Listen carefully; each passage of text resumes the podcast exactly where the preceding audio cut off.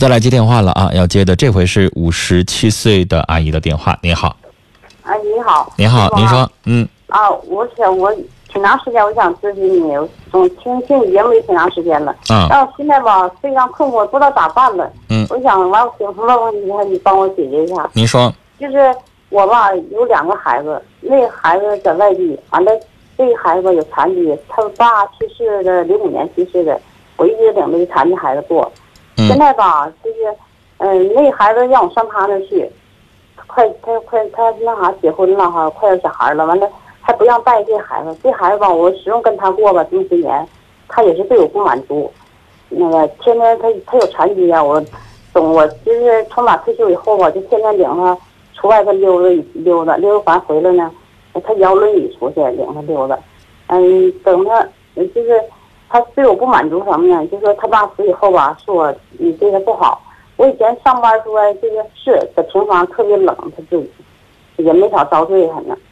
完了，他总是不满足，就是总是我对他不好。嗯，就头几他年吧，现在有劳动能力吗？没有？他就是在家吧能拄拐，嗯国外就嗯摇轮椅。嗯，嗯，头几头一两那我，不明白您现在想问我什么呢？我想问你，就是他小弟，他的小弟吧，想让我上他那儿去，完了让就是想让我那个，嗯、把他送托老所，让我亲自亲手。嗯但是他上托老所或者上哪去吧，他还不去。这一天嘛，他作的不行了，天天作，饭他也上火，他饭也不吃，啊我也上火，我现在不知道咋办，就扔给他吧，我还舍不得。你说这么些年，他也三十一了，今年过年年三十一、三十二了。阿姨，您这个事儿我听了也跟也替您上火，而且涉及到您现在年纪一天一天比您越来越大。如果您不在了，剩下他哥兄弟姐和妹能管他不？他小弟这么想，他小弟说：“你看不给送走吧？你不给离开你一段时间断断的，他以后他现在因为以后真的是阿姨，你知道吗？你要是年纪大了，你要是不在了，他的弟弟最好最好的方式就是把他送到一个相应的这个叫福利康复院呐、或者像您说的，我找不着，我是这样也行，但是他现在他一个也不想去，他天天在家住，又就是那种福利康复院，我叫的好听是这么叫，啊实际上跟你说的托老所啊、老年公寓啊差不多。啊、因为那种福利康复医院不是谁都能住的，一条件很贵，二一个它名额比较紧张，床位比较紧张，还还你这个情况呢，他能还不一定能够够级别去，对所以呢，就是你知道吗？那个孩子他他弟弟能够以每个月给他交那个呃老年医院的钱就不错不错了，是吧？是那说实话，到那一天的时候，你看不着了，你也就管不了那么多了。啊，他现在吧，你就是就用这事儿，他他也上火，一天天也不吃饭，总哭，完总闹，完了吧？你说他要上托老所，我那寻思他你有没有想？过让他自食其力呀、我天天给他按摩，这些年吧，我给他锻炼。您告诉我他都哪儿能动？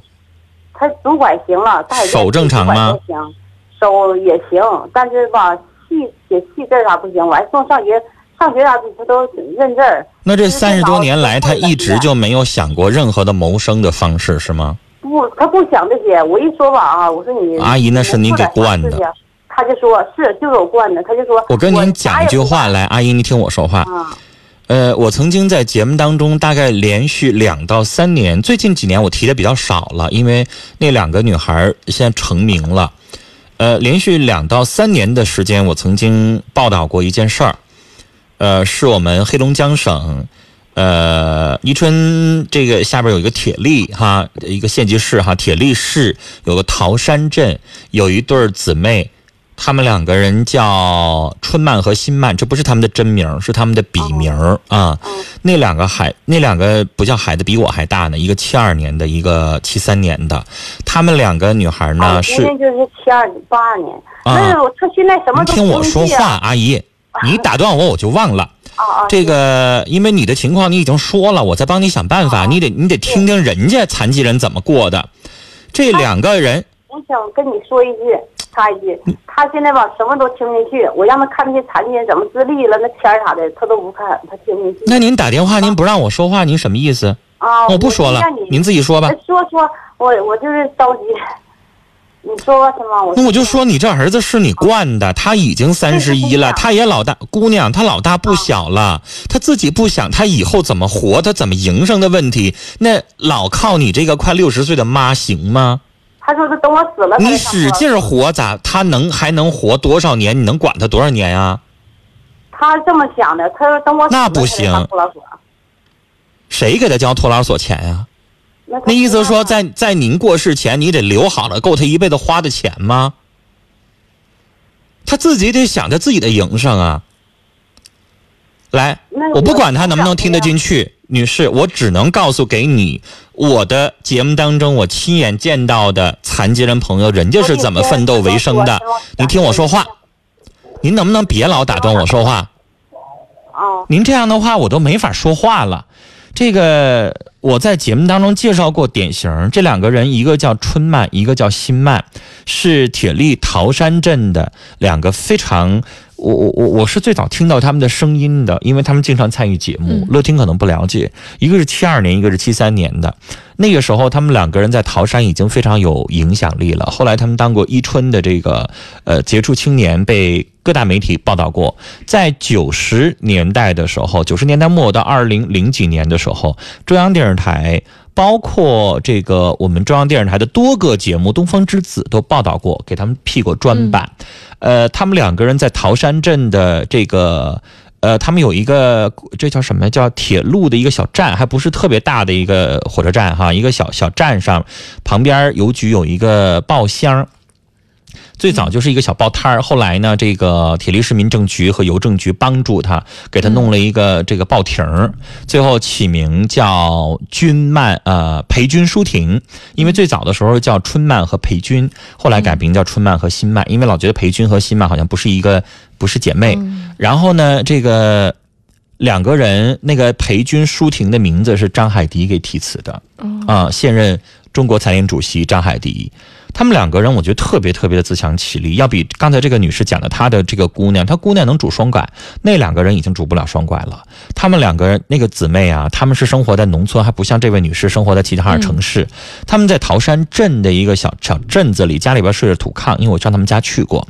然后呢，两个人整个是高位截瘫，嗯，就是胸部往下全都不好使。啊，现在能好使的就是一个是手，然后呢就是呃嘴能说话，其他地方都不好使。而且他们得的病叫进行性肌肉萎缩症，实际上怕可能在年纪大了之后，可能连手都不好使，啊，就这么个状况。但越是这样，两个人。就是在想，他们唯一能动的就是手，然后和嘴，然后他们就想着说，因为他们妈妈特别不容易，也是单亲家庭，跟这个女士的情况比较像。我为什么就不想让您打断我，让我把这个话说出去？然后呢，您的女儿，我觉得是您给惯的，你要为她的未来去着想。您能管她，您现在能够帮助她大小便、吃吃喝拉撒睡，但以后怎么办？她不可能永远靠福利、靠别人的帮助一辈子。明白我的意思吗？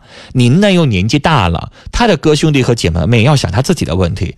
这一对姊妹当时你知道吗？我去采访他们的时候，我很感动，因为在一个土炕上住，然后每手有的时候冬天的时候，因为一个妈妈单亲家庭养大他们两个人，有的时候火烧的也不是特别及时，手上都长冻疮，但是两个人坚持写东西。然后我曾经播过他们的一个。呃，写给张海迪的一封信，那时候一开始他不认识张海迪嘛，去写一封信，然后他们的梦想就是写说，呃，躺在床上不能动的两个人有一个梦想，希望能够得到一个电脑，嗯。啊，然后他们的那封信给张海迪的那封信，参加了一个全国的一个比赛，征文比赛得了一等奖，台湾的一个呃慈善组织捐给他们一下，在你看在两千零。呃，两千零一年左右的时候，捐给他们了两台价值十万多块钱的那种轮椅，电动轮椅，就摁个钮就自己就动了，嗯啊，特别先进，然后还捐给他们一个电脑。当时也很先进的，呃，我特别没有想到，大概在两千零几年、零五年之后，两个人靠写作已经出了好多本书。然后我也在节目当中讲过，呃，这这一对这个姐妹，她们的博客的访问量，那个时候大概在博客刚刚兴起的时候，大概在两千一零年的时候，他们的博客的访问量是我的好几倍，他们的访问量是两百多万。然后呢，他们是这个。在中国肢残人协会已经担任相应的职务，然后发表了呃大概两个人加在一起超过百万字的作品，哦，然后靠自己的稿费，两个人已经成功的现在在北京生活。哇，哦，把家搬到了北京，两个人、就是，但是这搬到了北京是，如果没记错的话，住在怀柔，就是也不是说像我们想象的说靠写作就可以住到多大的房子，因为北京的房子也不太现实。但是两个人就住的住的那种，呃，可能就是三四十米的那样房子。因为北京之后我就没再去过了啊。然后，但是他们经常我会看到博客啊，包括现在通过微信啊，经常看到联系。我真的觉得那才是什么呢？自强不息。嗯嗯，那才是为自己去考虑。现在两个人通过写作，能够慢慢的开始照顾照顾妈妈了。而您的女儿呢？身体状况要好很多。我觉得怎么说呢？我们听完了之后，可能大家想帮助的是一个积极乐观的人，比如说他有想法，他想写东西，他想改变他的人生，那他缺什么，我们就会帮忙，是吧？比如说他想要个电脑，陈峰就可以帮忙。但是呢，如果他什么都不干，什么都不听，什么都不去想做，那完了。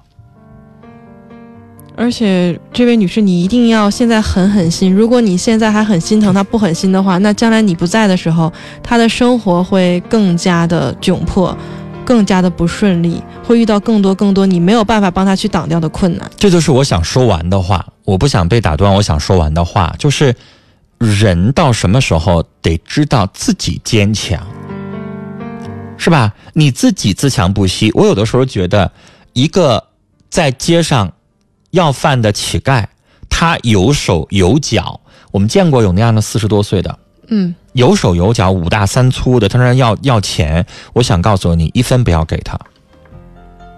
我可以给他一个电话，那个电话写着，哪怕去招个力工，这一天你能挣一百、你能挣二百，你明明可以去挣，你就不挣，那我觉得是人的品质的问题，那样的人不值得帮。所以我想说，人到什么时候得自己知道坚强，得自己知道自立，嗯，是吧？如果您觉得这个女孩她有心理问题，那可以给我们打电话，我可以去帮助您辅导。他有什么想不通的，我也可以帮助您说。但是您不可以继续这么骄纵他下去，你这么照顾他，他还没事埋怨你，他还没事刚才听他那意思说，还骂骂咧咧的，成天好像对这个母亲呢也也不尊重。嗯，啊，那样的话真是不行。你这么惯下去的话，他就真的就是永永远远没有办法彻底失去往下生活的勇气和前行的动力了。无论我们谁帮助他，首先他要自己先帮助自己。对，就是他现在可以行动了。妈妈说拄双拐完全可以动了。那我们看到街边儿，呃，我曾经在微信上看到过一件真事儿，就是在我们哈尔滨市，我每天上下班路过的一条街叫清滨路，我经常能看到清滨路红绿灯有一个人拄着单拐。因为他原来是拄双拐的，他他要走得快的拄双拐，但是拄双拐没法拿报纸，他自己卖报纸，然后卖报纸呢，旁边有一只小狗，那个小狗就直跟着他。，对，就是看着像流浪狗那么一个小京巴，也可能是他照他自己的狗，但是他没办法照顾的那么好。我看过大家的微信，就说如果你路过那个报摊的话，请您花五毛钱买一份报纸，你管它是什么生活报、新晚报无所谓，你就买一份报纸。有很多人在微信上就是响应这个，嗯，给他五毛钱，但是不不要报纸，嗯啊，就不要报纸，就是想就是想想，你就是你给他一块钱不要，他还不干。嗯，而且这不是这么一个人施舍，这是一种对他尊重的一种表达，对他的哎、就是一。种尊重。就像我记得，在这个月我们还看到一条微信，是在新发小区有一位八十多岁的老奶奶，自己呢、家里边照顾一个孩子，也是有病的，像嗯。像这种智力低下的一个孩子，然后呢，他就靠卖鞋垫儿，一双鞋垫儿两块钱也不三块钱，嗯。老太太要凌晨几点钟起来出早市儿卖。啊，然后我也见到过微信大家在转发，还有照片说，如果你路过新发小区附近的这个早市儿的话，记得买一下这个八十多岁的老奶奶的鞋垫儿，大概一双鞋垫儿两块钱还是三块钱，多买几双，别还价。我当时看完这个微信，我就觉得，真的，人家也是拄双拐，人家可以去卖报纸，啊，那是不是也是觉得？那我我反倒会觉得，你给他捐一百块钱、两百块钱，你有多少人捐？捐完了，最后起的作用是什么呢？和让他能够有一个谋生的能力，真的是两回事儿。嗯所以有的时候授人以鱼不如授人以渔，这个道理古的时候就有。所以我真的希望您的女儿能够真正的站起来，嗯，但这个站起来是在心理。理上站起来。嗯嗯。